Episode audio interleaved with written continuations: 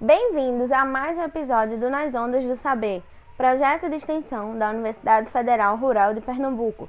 Eu sou Denise Vilaça e, juntamente com Matheus Torres, somos licenciandos em Letras. Em nossa equipe temos ainda a professora doutora Thaís Ludmilla e a técnica administrativa Roberta Duarte. E hoje temos como convidada a professora Sueli Semiramis, da Escola de Referência em Ensino Médio Senador Paulo Pessoa Guerra. O podcast de hoje vai ser da área de linguagens, e o assunto será os heterosemânticos, heterotônicos e heterogenéricos. Olá, que tal?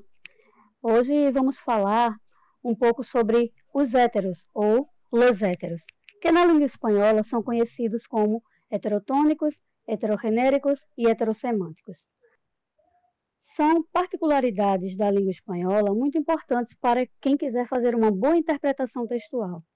Começamos pelos heterotônicos, no qual o conceito é hétero para diferente e tônico para acentuação tônica. Portanto, são aquelas palavras que em português e espanhol se escrevem da mesma forma ou parecidas, mas a sílaba tônica são diferentes. Vou citar alguns exemplos para vocês compreenderem melhor. Na pronúncia, em português, nós falamos algumas palavras com acentuação tônica distinta em alguma sílaba, como, por exemplo, academia, em português. No espanhol, falamos academia. Em português, falamos a palavra acrobacia. Em espanhol, acrobácia. Em português, falamos álcool. Em espanhol, falamos álcool. Em seguida, nós temos outro hétero, chamado de heterogenéricos, como já diz, genéricos, gênero. Hétero para diferentes e genéricos para gênero, masculino e feminino. Portanto, esse heterogenérico se refere aos substantivos que mudam de gênero do português para o espanhol, ou vice-versa. Se em português ele é masculino, automaticamente ele será feminino em espanhol, ou o contrário. Exemplos. Nós temos em português a palavra árvore ou a árvore, acompanhada do seu gênero feminino, que em espanhol ela passa para o masculino, ficando el árbol. Nós temos em português a palavra feminina a equipe, que em espanhol ela passa para o masculino e vira el equipo. Assim como el viaje, em espanhol, e em português, a viagem. Em espanhol também nós temos a palavra feminina la leche, que em português ela é masculina, o leite. Em espanhol também nós temos la miel, que em português é o mel. Então são diferentes nos seus gêneros de masculino e feminino para cada país. Agora veremos o último hétero, que é o heterosemântico, conhecido como falsos amigos em português.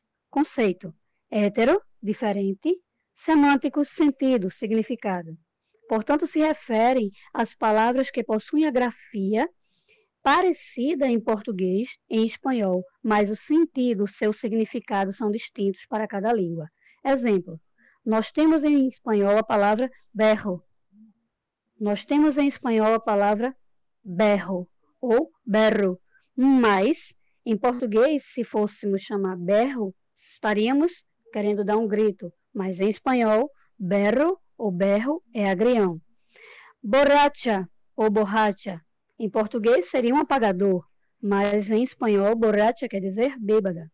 Nós temos cachorro, que em espanhol significa filhote, mas no nosso português, cachorro é um um animal mamífero de quatro patas, de orelhinha e que late.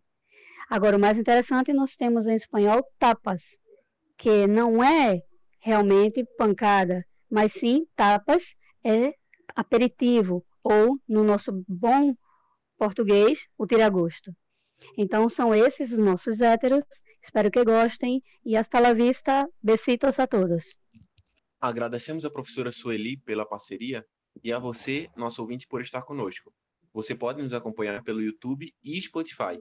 E siga-nos no Instagram, ondas.saber, e até o próximo episódio.